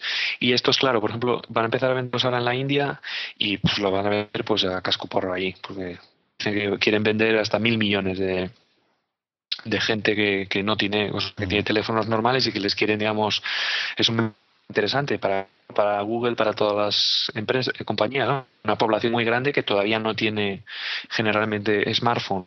Sí, sí, sí. Bueno, sí, hay pastel todavía por repartir, ¿no? sí, por ejemplo, ahora decían que en China Apple está subiendo mucho porque tiene el iPhone 5C, que mm. parece bastante asequible, entonces pues la gente se lo puede empezar a permitir y, y pues, están vendiendo bastante bien. Decían que, por ejemplo, marcas chinas, como yo que sé, Meizu, ha habido mucho revuelo ahora con un Android que es el. ¿Cómo se llama? El, el, el, One, el N1, me parece que se llamaba, ¿no? Que era uno que daba solo. Y la gente se volvió loca seguirlo y demás. Entonces, ahora las marcas chinas, por ejemplo, sí que están haciendo dos cosas, que es o bien te hacen el Android One, que es una cosa súper barata, súper barata, pero en plan tirado de barato, o bien te cogen lo mejor que hay en el mercado, pero lo mejor del mejor Snapdragon, con la máxima memoria que soporta, la mejor flash, la pantalla ahí de 600 puntos por pulgada, ¿no? Te generalmente con una batería de mierda y te lo venden a coste básicamente. Te lo venden por 250 300 euros, con portes incluidos, ¿no? con un diseño más o menos decente, porque, bueno, hoy en día el diseño del, teléfono al final, si lo haces así sencillito y eso, más o menos no, no vas a ganar un premio, pero más o menos nadie se va a quejar, ¿no? Y es, es por donde van, básicamente. Sí, sí, sí. Y luego nada, ya por ir completando un poco la familia, están los que es curioso, Samsung está este año con los chinos, porque eh, primero, está montando Cortex normales y corrientes, los A57 y los A53, y el A15, digamos, en, el más barato, pero no los monta en sus eh, teléfonos. Montan Qualcomm, los Snapdragon 801, 805. Entonces, yo sé ahora mismo qué terminal que esté a la venta usa procesadores de Samsung. Supongo que alguna versión esotérica de estas de Galaxy Note 5 eh, Corea del Sur o algo de esto lo monte, pero es algo realmente marginal, lo cual me llama muchísimo la atención. A mí también me, me, llamó mucho la atención, ¿no? Porque da que pensar, si no los montan ni ellos mismos en sus teléfonos, ¿quién los va a querer? es un poco absurdo, ¿no? ¿no? sé, no sé. Yo creo que deben tener a lo mejor problemas del, del yield de los procesadores en términos de consumo energético entonces, esto lo usan mucho, por ejemplo, hay un par de Chromebooks que llevan los Shino, los Quad, me parece. Eh, entonces, porque ahí tienes más manga ¿no? Para poder poner un procesador que consuma más. Sin embargo, en un en el HTC One no sé qué no tienes opciones porque luego te saca Samsung el otro y como esté un 20% más rápido que tú, ahí se acabó el, el tema, ¿no? Entonces, al final, ahora lo que están haciendo todos estos fabricantes de Android, digamos, que se venden aquí mucho en Europa, es coger Snapdragon de turno y, digamos, van a, a no perder ahí. No, van, no arriesgan. Y entonces, nada, bueno, los, estos Cortex se montan son los 57 y los 53, que son, son procesadores, son subanchos, o sea, son muy, muy super escalares. Sin embargo, no tienen ejecución fuera de orden si no me equivoco. Cosa que yo creo, o sea, mi especulación es que para que el, el, el, Apple A8 sea rápido, la 7 y la 8 sea tan rápido, eh, es que sí tiene ejecución fuera de orden. Es la diferencia entre el core, digamos, propietario de Apple y los, y los Cortex. Entonces es lo que le da más valor al, al core de Apple, es conseguir que tengas ejecución fuera de orden con un consumo tan pequeño. Normalmente tener ejecución fuera de orden es algo que es muy caro. Muy caro porque necesitas muchísimos en términos de, transistores. Necesitas los buffers de reorden, necesitas tener eh, todo el motor de predicción de saltos, todo el motor de mucha, mucha, lógica adicional, claro. Exactamente. Necesitas tener duplicados todos los registros, necesitas tener cachés por todos los lados. Sí, sí, sí, sí. Y entonces, esos son recursos que siempre tienen que estar activos, más o menos, la mayoría de ellos que te consumen energía, básicamente. Consumen energía dolor. ¿no? Entonces, cuando tienes un procesador en orden, pues realmente todas esas tienes por tener, por qué tener implicadas. También explica un poco por qué no son capaces los de Apple, por ejemplo, de pasar de 1,4 GHz de frecuencia sin disparar el consumo excesivamente. Y porque a lo mejor pueden utilizar, pueden aprovechar mucho más infraestructura de escritorio que tiene. Date cuenta que el, iOS comparte mucho con el sistema de escritorio que, por ejemplo, Android puede compartir con una distribución del que básicamente es, es solo el kernel, porque de hecho y el libc, por ejemplo, es, similar al libc porque están utilizando Bionic, que es una librería, digamos, estándar de C mucho, mucho más reducida. ¿no? no están utilizando el Java normal, vamos, quiero decir que en cuanto te vas por encima del kernel ya es todo completamente distinto. Sin embargo, en, iOS, pues todos los, frameworks, por ejemplo, y demás, salvo el WiKit, el resto de frames, no, yo he probado nunca con, eh, no sé cómo se llama, VKit y todas estas cosas, pero esos más o menos son similares. Y luego además Apple tiene el LVM, por supuesto, que eso, el Clang, eh, mucha gente todavía no me cree cuando el, yo digo que esto le da razón a Intel con aquellos procesos, con los Titanium que tenían los compiladores que optimizaban tanto el código y demás. Y hoy en día es lo mismo. Sí, bueno, sí. Bueno, desde luego Apple tiene la ventaja de, de, bueno, tiene ahí un grupo muy potente desarrollando la tecnología de compiladores que evidentemente puede Mm, ajustar al milímetro a, los, procesadores que ellos mismos diseñan, ¿no? O sea que eh, puedes hacer el, todo el toolset, el toolchain completo optimizado de cabo a rabo y, y, por el camino meter unos lenguajes de programación tipo Swift, porque total, al final lo vas a meter todo al backend de LLVM y te va a generar el código en lo que, en lo que tú quieras. Pues sí, exactamente. Al final es lo que tiene la integración vertical. Puedes básicamente controlar todas las, las etapas del, del... Tiene mil ventajas. Estás tú solo, es decir, lo tienes que hacer tú todo. Que mm. si te lo puedes permitir, pues puedes permitir, pero bueno, tiene un coste también alto. Pero bueno, si es lo, lo que estoy viendo, por ejemplo, es que está yendo un poquito la competencia en ese entorno de los procesadores móviles. Es decir, están los procesadores por un lado y el resto sí, hay muchos fabricantes, está Nvidia, MediaTek, Qualcomm, pero básicamente lo que es la, inteligencia, o sea, la propiedad intelectual, vamos a decirlo así, que son todos la misma.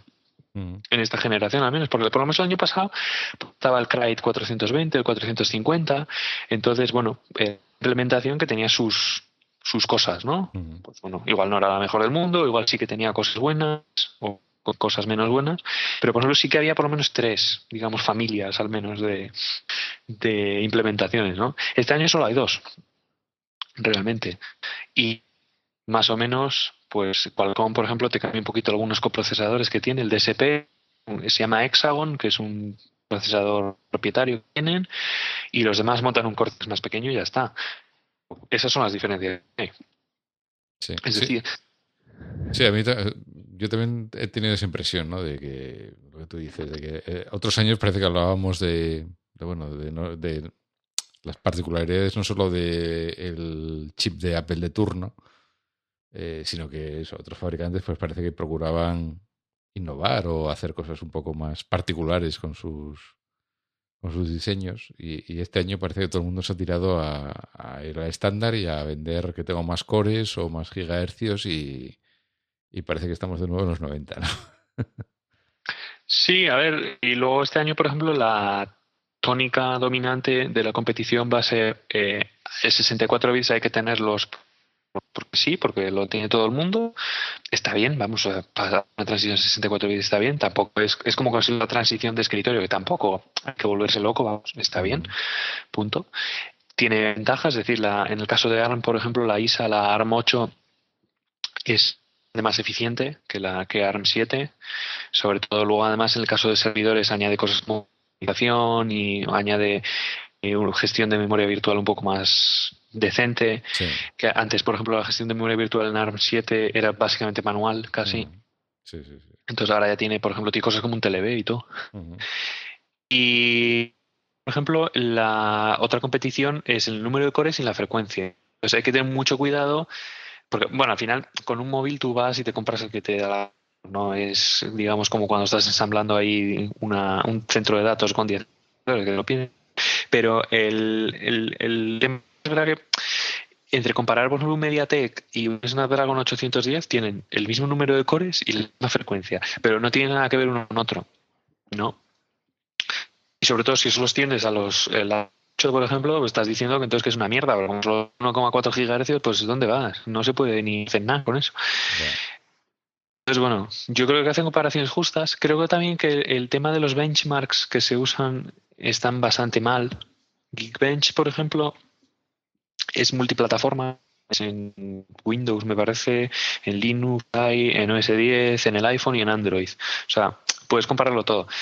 Más o menos puede ser decente. No sé si punto el, el benchmark hace muy representativo porque hace simple muchas cosas con datos aleatorios de memoria y demás, que bueno, mm. hasta cierto punto medir la banda de memoria, pero muchas veces una carga representativa abrir 200 páginas web en un minuto, ¿no? A ver cuánto tarda en, en, abrirlas, ¿no? Porque también ahí involucras más capas de porque involucras, por ejemplo, el navegador, depende de cuál sea, qué versión del iOS si te deja usar Nitro o no, vas a cargar y demás, ¿no? Entonces, bueno, es hay que hacerlo con mucha cautela, pero luego por el mundo de Android, el benchmark la gente utiliza mucho, ves en los blogs estos de ha salido es nuevo y te pasan el Antutu, se llama, que es un nombre bastante desafortunado en mi opinión, y te da que da 140.000 puntos.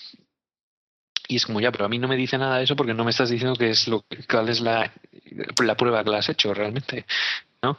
Entonces hay, de hecho, procesadores, los de Samsung precisamente, que detectan si el, el, el proceso es com, punto no sé qué, punto antutu, y entonces lo que hacen es desactivan la gestión de, energía del procesador. Sí, yo, creo, yo creo que he leído algún artículo precisamente en Anantec, ¿no? que, habían hecho ese tipo de pruebas y, y, que, que, vamos, que en el propio kernel del aparato iba y detectaba los, eso, los, las aplicaciones de benchmarking y todo ese tipo de cosas. Y entonces, claro, le daba barra libre al procesador para que tirara por lo que fuera. Pero, pero claro, luego en la vida real pues no funciona así, evidentemente.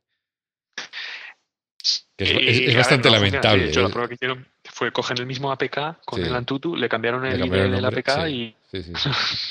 que es muy lamentable tener que hacer, hacer ese tipo de trucos sucios porque, bueno, al final te van a pillar, como, como así pasó. ¿no? A ver, es lamentable. Sí, es verdad que también todos los que muestran benchmarks en su página web, Apple incluido, muestran los benchmarks que les, les benefician. ¿eh?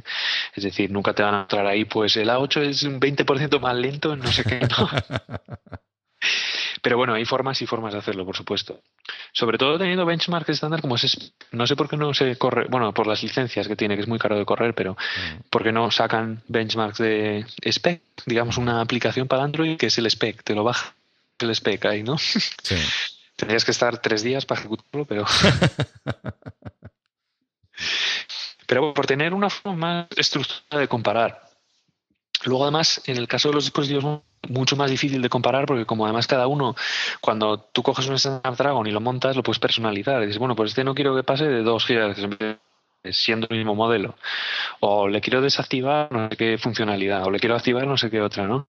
Entonces luego, de un, siendo el mismo procesador base, vamos a decirlo así, luego cambia bastante de cómo lo implementa a, tal.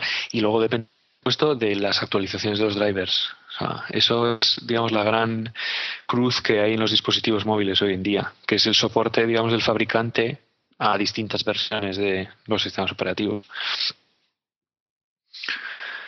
Pero bueno, sí, bueno evidentemente el, fabricante, sobre todo en las GPUs, sobre todo, que eh, digamos el diseño de la GPU, pues a lo mejor va más por libre que el diseño del resto de, del procesador, pues eh, al final se va quedando por el camino, ¿no? Según el fabricante va sacando nuevas GPUs, pues va dando soporte a las nuevas y las viejas se van quedando ahí un poco en el armario, ¿no? Sí, a ver, hombre, tiene sentido con el paso del tiempo, pues ir retirando el soporte, ¿no? Pero bueno, es demasiado, a mí me suena demasiado a presencia programada que a... Sí, sí, porque a veces el paso del tiempo es un año y medio, dos años, o sea que tampoco es que estemos hablando de, bueno, cuatro años, de, no, no, que va, que va. Hay veces que se dejan los, procesadores en la estacada a la mínima, ¿no? Y si tienes y si tienes mala suerte y, te has comprado un móvil con eso, pues, pues ya sabes que te has quedado así y así te vas a quedar. Hombre, también va a cambiar una cosa ahora en el futuro que es cuando ARM entre en la sala de servidores. Mm si es que pero bueno, es que están haciendo esfuerzos por ello, pero de momento yo no, he visto nada. pues esta empresa se ha puesto un centro de datos de ARM, ¿no? Eh, van a tener que hacer una cosa que es estandarizar una plataforma. Es decir, van a tener una cosa como cuando se en los años 80 el PC, que es decir, pues para arrancar un PC hay que hacerlo de esta forma. Algo tan sencillo como eso, ¿no? Hay que ir a esta instrucción en tal momento. Y luego se va a ejecutar el código de tal forma. La BIOS, por ejemplo, el EFI o lo que sea, ¿no? la interfaz con el sistema operativo es con estas llamadas. ¿vale?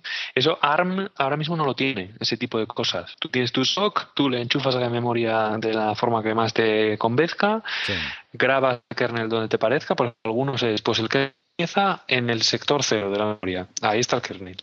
Entonces, cuando arranca el procesador, lo cargas y ya él se arregla, ¿no? Otros, pues tienen una zona de memoria, una partición definida. Otros tienen un, un dispositivo virtual, memoria que contiene el bootloader y todas estas historias, ¿no? Otros lo hacen, entonces no hay una plataforma que tú digas, pues esto es así, ¿no? Entonces, cuando, eso para los servidores lo tienen que definir porque tienes que, en una sala de servidores no vas a comprar a Samsung y vas a estar para toda la vida comprando a Samsung. Mañana querrás comprarle a otro y a lo mejor querrás conectar distintas dispositivos. Sí, sí, tienes, software. Sí, tienes que garantizar la interoperabilidad, desde luego. Exactamente cuando se define esa plataforma, que ya he visto algo, que ARM la está definiendo más, pero no he visto hasta qué punto es en detalle, porque joder, te bajas un PDF estos de ARM que son de 3.000 páginas y cualquiera. Y eso, por ejemplo, si se aplica a los dispositivos móviles, sí que va a permitir hacer drivers estándar. Entonces sí que va a permitir alargar la vida de los dispositivos, al menos utilizando pues, drivers de código abierto. Mm. En el peor de los casos utilizas la vieja técnica esta del reversing, pero que luego te queda. Y bueno, esa es mi, mi opinión, vamos, acerca de la generación esta de procesadores de este año. Creo que está bien, está bonita, pero está perdiendo un poquito de, empuje. sí. Y la pregunta que hago todos los años. ¿Cuándo vamos a ver procesadores de Intel en esta lista? Esa es la pregunta de todos los años. El año pasado yo creo que hablamos, ya hablamos de Bay Trail. Este año eh, yo de Baytrail, por ejemplo, estoy buscando información del procesadores de Intel y demás, y más o menos está igual que estaba el año pasado. O sea, la última noticia que tengo es de 2013.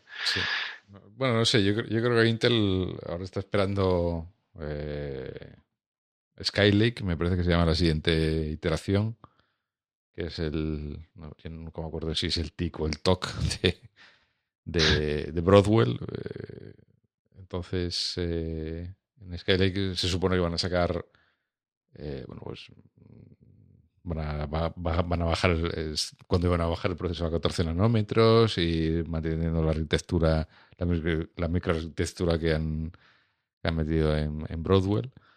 Y, se supone que bueno que hay una dentro de esa familia pues va a haber una serie de procesadores de muy baja potencia y, que pues podrían no sé si para teléfonos móviles pero mm, para tablets seguro vamos que, empiezan a encajar. Y bueno, no sé. Sí, estoy viendo aquí el Z3000 que tienen por aquí ya, pero de todas maneras son procesadores que tienen un consumo alto para meter en un smartphone todavía. En una tableta te las puedes apañar, ¿eh? Mm. Y luego tienes otra cosa y es, tienes que migrar código, porque tienes que migrar código. Es decir, es tener Soporte, bueno, a nivel de sistema operativo es menos problema porque lo hace el fabricante, digamos, el soporte de drivers y demás. Android, por ejemplo, tiene soporte más o menos de sobra. El problema es código nativo de, aplicaciones. Sí, pero por ejemplo, a ver, por ejemplo, Microsoft tampoco debería tener excesivos problemas en, en coger eh, una Surface y meterle un bicho de estos con una versión de Windows 9 eso se rumoreaba. Un, poco, un, poco, un, poco, más adaptada, ¿no? Pero, pero bueno, ¿no? Porque ahora mismo con el Surface. Eso se, se, rumoreaba que iban a unificar el Windows RT mm. con el Windows normal, no sé cómo mm. se llama, y que era Windows solo, nada más, ¿no? Entonces se supone que ellos son capaces de ejecutar en Intel y en, y en ARM. Mm. El tema es que hay muchas aplicaciones que están, si no las has escrito en C, por ejemplo, en .NET sea, son aplicaciones, el Office, por ejemplo, que tiene dos versiones.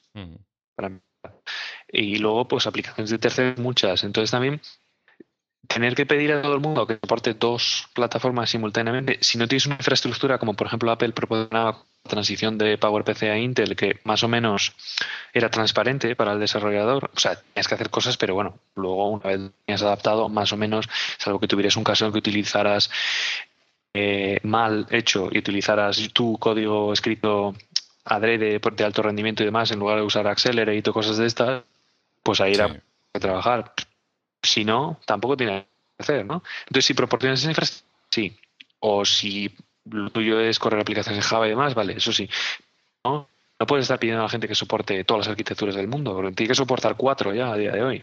Sí, no, no bueno, y además en el caso de, de las aplicaciones Windows es, eh, es muy complicado, ¿no? De hecho, ya se ha visto que las, las, Surface eh, que corren ARM, pues eh, corren las muy pocas, muy pocas aplicaciones, ¿no? De lo que, lo que ha escrito la gente en,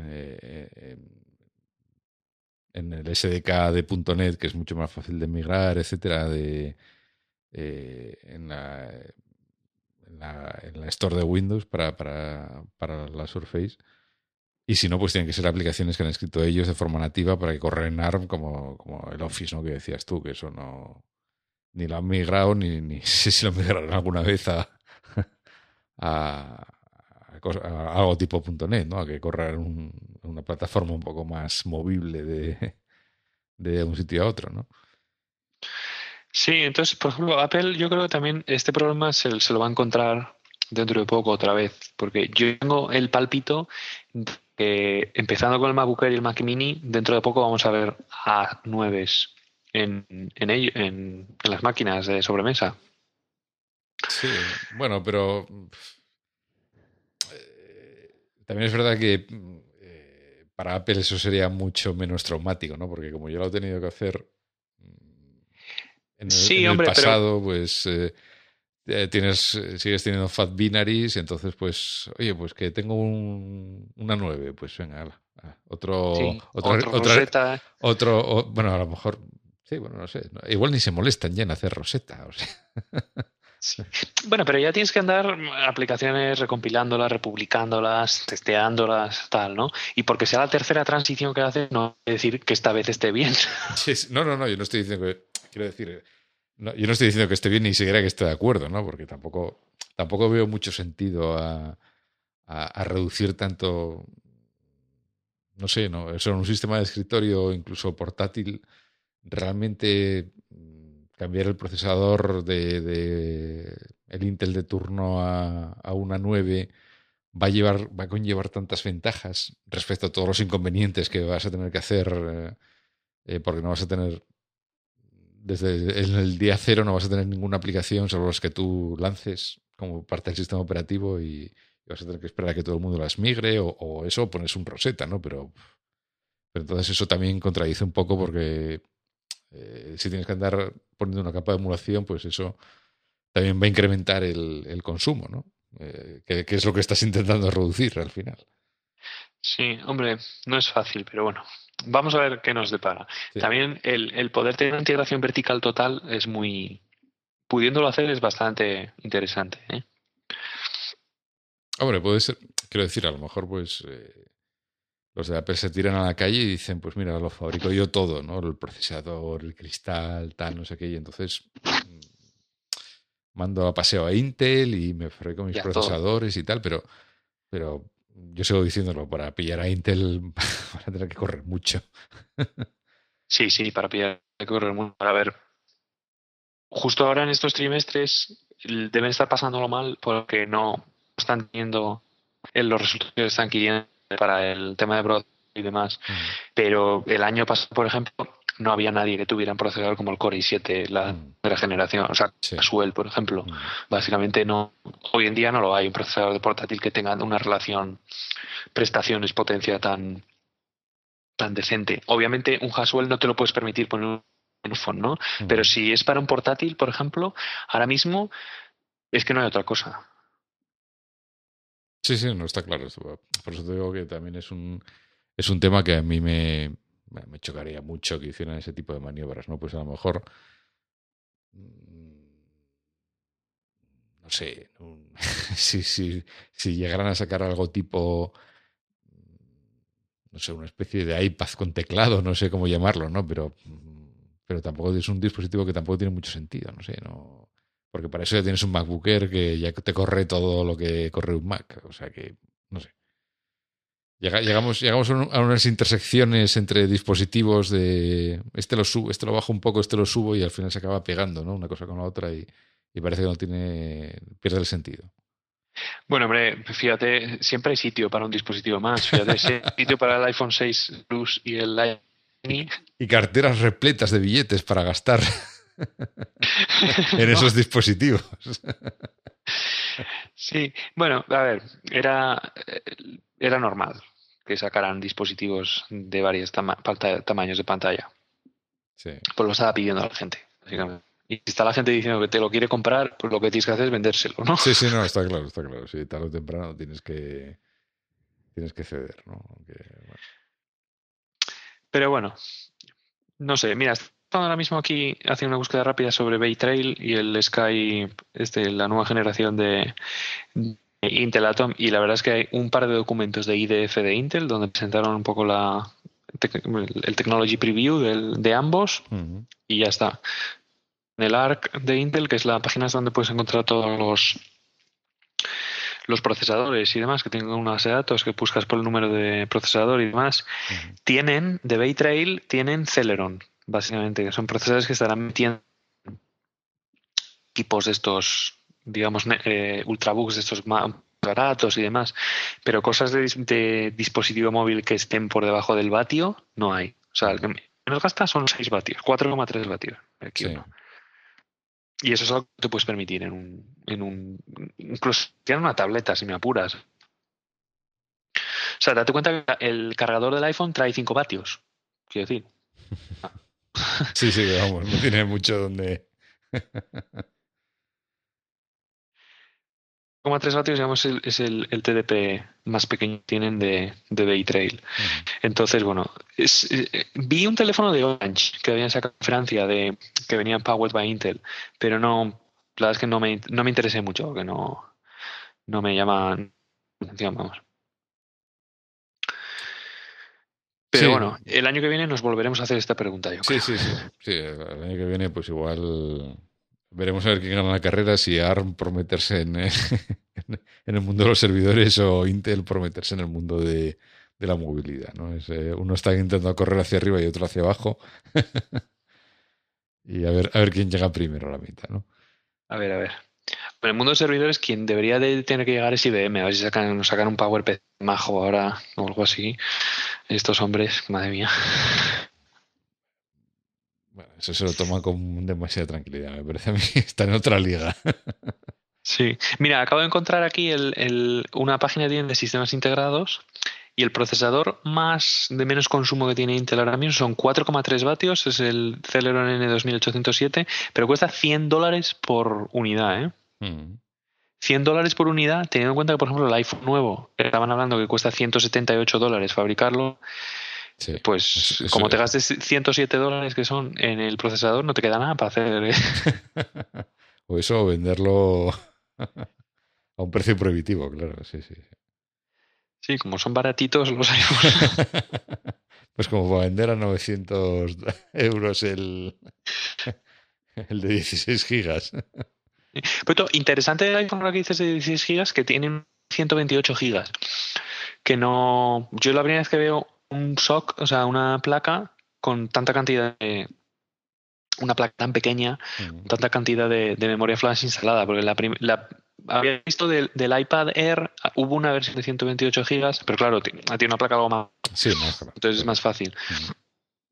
O sea que interesante ahí que, que, bueno, igual sí que hay al menos avances en miniaturización de las placas flash, por lo menos sí que sí que puede haber. Sí. Sí, pero también es verdad que la memoria flash, tanto en capacidad como en precio, sobre todo en precio, pues evoluciona muy, muy lentamente. Es ahora, ahora en este iPhone 6 por lo menos es donde hemos, donde han equiparado o con el mismo precio aproximadamente dan los 64 GB en vez de los 32 que daban antes. O sea que la cosa va despacito. Sí, hombre, date cuenta de mí la memoria flash por la única mejora posible que tiene la memoria flash, aparte de de vez en cuando, pues te cambia mejor un poco lo que sería la el diseño de la tecnología de fabricación, es el feature size, que es decir, dejarla de, de 20 nanómetros a 14. O sea, no, es que no tienes más para hacer. Porque lo que es es una placa de silicio, que es una matriz que tiene celdas de memoria. No, no puedes realmente hacer nada más. Sí, sí, no se puede simplificar más, vamos. Entonces sí que cuando se llega al límite este que de 100 estaban los 14 nanómetros, ahora están los 8 nanómetros, digamos, el límite físico de, miniaturización ya. Eh, eh, claro, la memoria flash. Entonces hablan de poner la memoria flash pilada, por capas. Mm. Como si fuera un chip 3D y demás. Pero bueno, eso también tampoco vas a hacer una memoria flash centímetro de grosor. no, entonces bueno, es, es, es curioso porque nunca se habla de la memoria flash, pero también ahí eh, es muy dependiente de la tecnología de fabricación que se, que, se utilizan los procesadores. Siempre se habla del procesador no sé qué de tantos nanómetros, de la memoria flash no. Y básicamente es la única forma de poder mejorar la memoria flash es mediante miniaturización. Sí, sí, bueno, sí, es, un, es curioso porque es una cosa que se da como un poco por sentada, ¿no? Y, y, la verdad es que también luego cuando, como decías antes, cuando ves un desmontaje de estos de iFixit, y ver realmente lo que es la placa base del teléfono, dices tú. es todo la batería. Sí, sí, es todo batería y pantalla, vamos, básicamente. Luego tienes una cosita ahí pequeña con, con plagada de chips por ambas caras y tal, que es la, placa base y donde lo más gordo normalmente es el, procesador, ¿no? Pero que parece mentira eh, todo, lo que todo lo que consiguen empotrar ahí en, en esa mini placa, ¿no? Sí, por ejemplo, en pantallas ahora ya también han hecho lo del sándwich este del cristal, el digital y esa pantalla lo han pegado todo. Mm. Es solo una pieza, ¿no? Digamos, la pantalla. Entonces se puede hacer más delgado tampoco. Bueno, sí, se puede hacer más delgado, pero ya me entiendes, que ya menos de una de un componente no puedes tener. Ya, ya, ya. Ahora, eh, el siguiente paso en pantallas es poder hacerlas redondas enteras. Bueno, ya hay un teléfono Samsung que tiene uno de los bordes redondeado que he visto yo y que he quedado flipando diciendo, pero ¿qué es esto? Lo único que estaban pensando era poner integrar computación dentro de vi un super experimental que era el propio procesador, la pantalla, incorporarle también toda la computación dentro de la, de la propia pantalla. Esto me parece un poquito de esos papers que lees ahí en plan ciencia ficción, pero luego igual dentro de cinco años, pues tienes ahí, ¿no? Sí, sí, bueno, quién sabe, ¿no? No, y lo de, la pantalla redonda lo decía por el, precisamente por el, Moto 360, me parece que es, ¿no? El que tiene ese ese trocito ahí abajo, eh, que no, que no es pantalla. ah, sí, ahí tiene un controlador. Y que es porque tienen que poner el driver de la, de la pantalla, no sé qué. Y, bueno, queda como un poco raro, ¿no? Luego hacen lo, lo disimulan lo más posible en las fotos y en los pantallazos que ponen porque mm. siempre son, normalmente siempre es fondo negro y se nota poco y tal. Pero claro, si pones una pantalla blanca, pues eh, entera, pues enseguida se ve ahí abajo el, cacharrito negro, ¿no? Sí, que no es un círculo, es como un círculo con un corte abajo. Sí, sí, sí, es como una... Los, los fanboys de Apple lo, lo describen como una rueda pinchada. con cierta mala leche, evidentemente. Pero, pero bueno, yo luego también pensaba, joder, pues eh, también para los programadores eh, tener que desarrollar las obligaciones por una pantalla redonda, pues es un poco puñetero también, porque, bueno, ya no... bueno, pero te cuenta que en Android Wear tú no desarrollas aplicaciones específicamente para la pantalla redonda, ¿no? Te está manejando las notificaciones y cosas de esas. Mm. Sí, pero, pero bueno, si quieres diseñar una aplicación que corre un reloj de estos o no debo decir el, Apple Watch porque ese tiene pantalla cuadrada, pero bueno, en un reloj de estos redondos y quieres eh, controlar al milímetro lo que sale y tal, pues tienes que tener en cuenta que realmente la pantalla es redonda, ¿no? Que no, si no igual, y si no igual se te sale algo y no se ve directamente porque no hay pantalla. Efectivamente, sí, sí, eso es, vamos, es digamos el siguiente paso en la fragmentación, que no es el tamaño de las pantallas, es la forma. La de forma de las pantallas, ¿verdad? Ya. A ver, ¿quién saca la primera pantalla? Romboide. Bueno, tú da tiempo a la gente. Eh, además, como, como esto de los relojes están muy relacionados con la moda. Claro, sí, sí, además, pues, Entonces, claro, pues hay relojes, pues si te vas por una tienda de relojes, los hay de todas formas y colores. Entonces, supongo que esta gente, tipo Samsung y sobre todo estas marcas prolijas de modelos de cosas, que tiene el Samsung 20 versiones Galaxy 5 y cosas de esas, también de los relojes, me parece que llevan tres o cuatro los de Samsung. Sí, sí, sí. Sí, sí, además, rectangular, sí, además luego es un factor de diferenciación de la competencia. Oye, pues yo tengo el reloj con la pantalla no sé cómo, pues nada. Bueno. Bueno, pero de procesadores me parece que este año ya no vamos a hablar mucho más, ¿no? No, eh, a ver, yo creo que hemos cubierto un poco todos los principales. Seguro que hay más, porque hoy en día lo que tienes es muchas marcas, digamos, entre comillas, más pequeñas. Por ejemplo, aquí en, Suiza hay una que se llama ST Micro, que hace los procesadores Tor, me parece que se llaman, que también son unos cortes que juntan, digamos, van a ARM, compran la propiedad intelectual del Cortex a no sé qué, lo empiezan a fabricar en los nanómetros que sean y lo venden para un determinado target, que será, pues, en este caso no son smartphones porque no mm, a lo mejor no tienen potencia suficiente, pero para dispositivos integrados, pues para el Nest o cosas de estas, ahora que también llevan sus procesadores y historias de estas, pues ellos tienen un target de producto y lo venden para allá. Y marcas de esas hay, hay muchísimas, sobre todo si te vas por el sudeste asiático y eso, pues hay mucha gente, o bien que los diseña, bien que los fabrica, bien, bien que ambas. Entonces, lo que estuve yo buscando un poco también fueron los que más relevancia tuvieran por algún motivo en particular. Entonces están los, los Qualcomm, que son porque es lo que monta todo Dios, básicamente. Mediatek, en principio, si el proyecto es de Android One y eh, otra marca, por ejemplo, española que se llama BQ, que fabrican en España. Sí, me suena, sí, sí. Eh, teléfonos, por ejemplo, ellos montan Mediatek, entonces debe ser que son procesadores que tienen un coste muy ajustado y les permite, pues a lo mejor venden un teléfono de 6 pulgadas con 8 cores y no sé qué, y lo venden, pues no sé, no sé lo que cuesta, pero en verdad cuesta menos de 200 euros. ¿no? Y lo fabrican en España, lo fabrican en Madrid. Y el, el, el, los Samsung, porque bueno, siempre está ahí, y luego los dos que más me interesaba comentar era el, Tegra, por esas características especiales que tiene, y por supuesto el de Apple, por, por digamos, porque es un poco el que marca a veces tendencia, ¿no? Sí, sí, el que va marcando los tempos de, de lo que se va a llevar la temporada que viene, ¿no?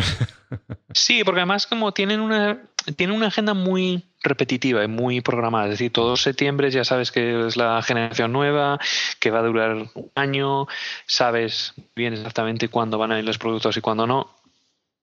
No sabes cómo van a ser, no sabes, digamos, cuándo va a haber la renovación, pues sabes por esta generación va a ser así durante ya todo el año, digamos, hasta el, hasta el, hasta el año que viene.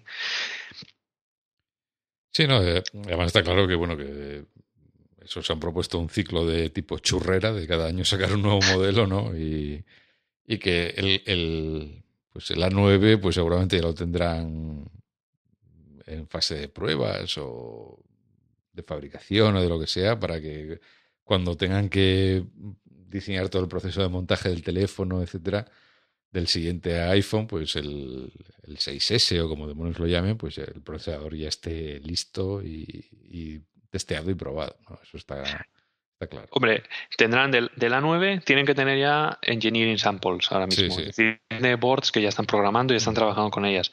De la 10, tienen que estar empezando a estar ya tratando con TSMC a ver cómo hacen para los 14 nanómetros. Y de la 11 tienen que estar pensándolo ya. Sí, el tablero de diseño, sí.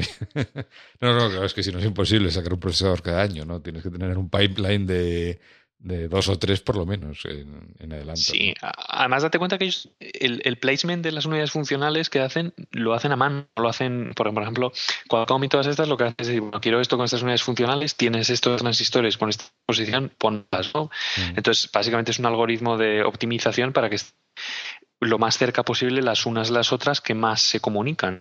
Porque cuanta más distancia tengan, la luz, digamos, la electricidad tarda más en propagarse y pierdes rendimiento. Sí, sí, sí. sí. Y pierdes disipación de calor y demás. En Apple, según parece, por, bueno, por lo poco que se ha contado, eso, lo hacen a mano. lo hacen a mano porque al final puedes optimizar ciertas cosas más tú que el, algoritmo de optimización no, no sabe, ¿no? O que tú tienes que ir con los años enseñándole. Y eso lleva mucho más tiempo y mucho más coste. Es un proceso ya casi artesanal directamente, ¿no? Sí, es una paradoja, porque ese proceso artesanal de lo que es el diseño y tal, y luego ¡pum! a fabricarlo ahí. A... en, millones. Sí, pues bueno, no sé, cuántos, no sé cuántos millones de teléfonos han vendido. hablaban de 10 o algo así. Sí, sí, sí. tú fíjate los que venderán a lo largo de todo el año. Sí, sí, no, eso está claro, sí, sí. Bueno, pues nada, Ramón. Eh, pues nada, un placer como siempre esta charla sobre los, la temporada verano, otoño, invierno 2014 de procesadores móviles. Esto es como si fuera la moda, ¿no? Y, nada, que bueno, eh, espero, espero hablar contigo antes en algún otro podcast, evidentemente. Pero que bueno, que el año que viene repetiremos eh, repetiremos programa para, para mantener la tradición y hablaremos de lo que de lo que tengamos en 2015, ¿no? Yo espero, a ver, seguro que vamos a hablar en 2015 de procesadores móviles porque tiene que haber una jornada. Yo espero que, a ver si hay un poquito más de implementaciones propias, ¿no? A ver si Qualcomm saca el Cry 500, no sé exactamente cómo lo va a llevar. Veremos el Tegra nuevo, Slogan, me parece que sí. Veremos el A9 posiblemente o el A8X, dependiendo de cómo Apple se lo tome. Y ¿Qué más? Deberíamos de ver a lo mejor cosas de bajo coste, tipo lo que hemos comentado hoy de Mediatek y demás, bastante más, porque es un mercado que este año se va a abrir, en principio. Sí, sí, va a explotar, El mercado de los países en desarrollo. Entonces, para el año que viene debería de haber alguna cosa nueva. Sí a, lo mejor, sí, a lo mejor este año ha sido un poco de impasse entre la transición de los 28 a los 20 nanómetros y de los 32 a los 64 bits y una cosa y otra está todo el mundo un poco con... Sí, ha sido también que ahora mucho factor diferenciador de entre el Samsung Galaxy S5 y el Moto X nuevo y el no sé qué, mucho viene por software que le ponen encima. Es mm. decir, el hardware fundamentalmente es muy muy similar, a lo mejor un sensor más, un sensor menos, pero luego pues uno le pone el detector del OK Google, por ejemplo, permanentemente. El otro un sensor del pulso cardíaco, etcétera, ¿no? Entonces, ahora la diferenciación viene un poco más por ahí y luego en lo que sea el diseño de la carcasa, vamos a decirlo así. Sí, sí, sí. Sí, que, a lo mejor el procesador tampoco es un factor tan, tan crítico para... Sí, sí vale los numeritos de los cores y los gigahercios, sí vale como argumento de venta o de... o para decir... Eh, bueno, para decir tonterías, normalmente, porque luego el rendimiento, pues a lo mejor no tiene absolutamente nada que ver con, con eso, ¿no? con los cores o los gigahercios. Pero, eh, pero que bueno, que eh, ya tampoco no hay unas diferencias tan salvajes como al principio, ¿no? De tener un procesador o otro y, que había unas, eh, unas diferencias tan, tan, tan sensibles, ¿no? De, rendimiento de, de, uno a otro. Sí, yo me acuerdo el salto del iPhone 3G al 3GS, por ejemplo, que fue el día y la noche. Claro, no, es que eso eran diferencias salvajes, vamos. Eh. Cambiaban, pasaban del ARM 7, desde el ARM 6 al ARM 8, por ejemplo, y, eso sí que fue un cambio total. Cuando pasaron a la 4, por ejemplo, del iPhone 4, ya se empezó a notar menos, por ejemplo. Sí, bueno, eh, eh, se ve bastante, yo no sé, bueno, aunque ellos pues siguen poniendo la curva con, cada vez más pendiente hacia arriba, ¿no? Cuando ponen esta gráfica que también le gusta poner Apple en las keynotes de la evolución de los procesadores y que según van añadiendo más procesadores, pues cada vez se empina más la curva, ¿no? En vez de, en vez de ajustarse hacia abajo. Eso se nota mucho más en, la, en las GPUs, esa curva. O sea, si ves en la, en la curva que puso Apple, incluso la que pusieron ellos, que seguro que la estuvieron ahí ajustando lo máximo posible, mm. el, del 5S al 6, por ejemplo, ya se ve que la, digamos, la, la pendiente de la derivada ya se va inclinando un poquito más, ¿no? Mm. Es decir, ya, ya no es una curva convexa, sino que es cóncava. Sin embargo, en la GPU es completamente exponencial, perfecta. es, cada GPU de un año anterior es el doble que la, que la anterior. Y eso se ve en todas, ¿eh? Se ve, vas a las de Qualcomm, las Adreno, todas estas, siempre las GPUs. Es, como es también es muy sencillas las GPUs, porque es mm. computación muy sencilla, que básicamente es simplemente copiar y copiar, eh, más cores, más cores, más cores ahí. Eh, claro, si pasas de 28 nanómetros a 20, Sí, pues lo que eso te da. Ahorras espacio para meter mogollón más de cores, claro. Exactamente. Eh, que, hacía en los años cuando empezó con el Core 2 y luego eh, antes de los Core i, 5 y tal, era esos transistores los gastaba todo en caché. todos esos transistores extra que, que, obtienes al pasar de 65 a 45 nanómetros y demás, pues, si no tienes nada que meter, mete caché. Sí, sí, pero oye, que, no molestará. si la puedes desactivar selectivamente, como pueden hacer los de Intel, por ejemplo, no tienes de que se te gaste mucha electricidad. O sea, que la caché es algo que gasta bastante energía, ¿no? Pero si, si puedes permitirte hacer eso, tú mete caché. Eh, quiero decir, si no son transistores que son para tirar. sí, sí, está claro. Bueno, pues nada, entonces eh, repasaremos en 2015 a ver cómo, cómo se ha movido el tema. Y bueno, nada, pues eh, hasta entonces, eh, ya nos escucharemos en otro episodio de We Developers. Venga, un saludo. Un saludo, hasta luego.